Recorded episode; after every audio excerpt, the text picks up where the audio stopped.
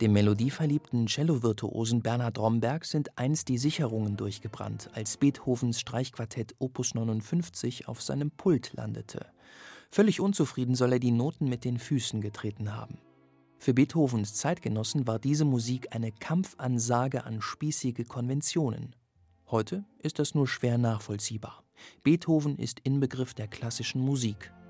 Wenn man aber seine Lebensleistung ermessen will, muss man seine Zeitgenossen kennen. So formuliert es Reinhard Göbel.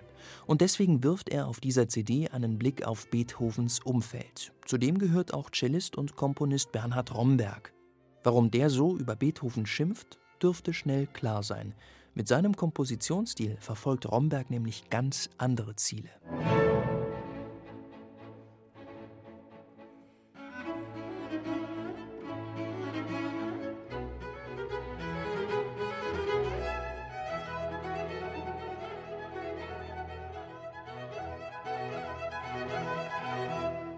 Bernhard Romberg versteht sich als Bewahrer von Tradition.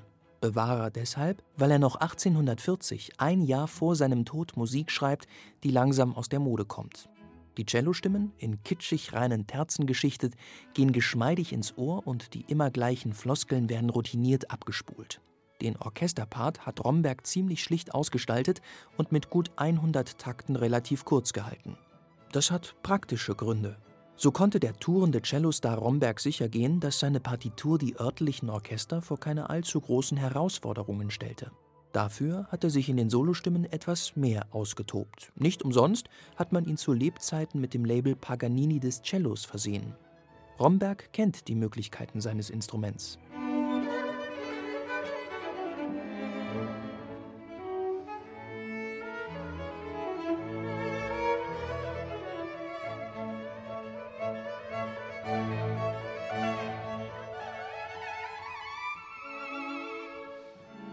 So abgenutzt diese kleinen Schnörkeleien auch klingen mögen, wenn sie so lustvoll wie hier aufpoliert werden, dann entschädigt das.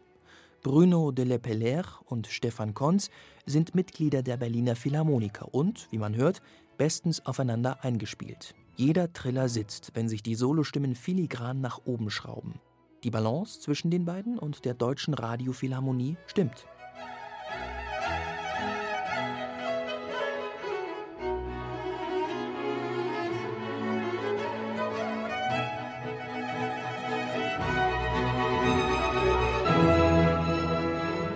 Antonin Reicher ist ein weiterer Zeitgenosse Beethovens, der mit einer Komposition auf dieser CD vertreten ist.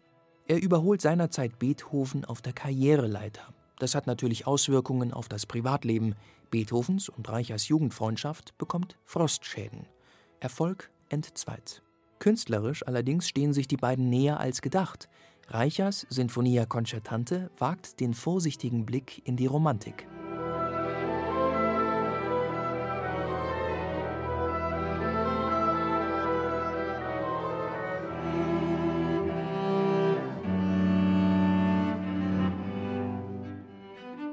Bruno de Lepellère und Stefan Konz greifen das thematische Material auf und driften in eine kleine Plauderei ab. Da wird blitzsauber musiziert. Das gilt auch für die Deutsche Radiophilharmonie, die Reinhard Göbel einfühlsam vom Pult auslenkt. Mal elegant, mal deftig, in jedem Fall plastisch gestalten Göbel und seine Musiker ein klingendes Panorama aus Beethovens Welt.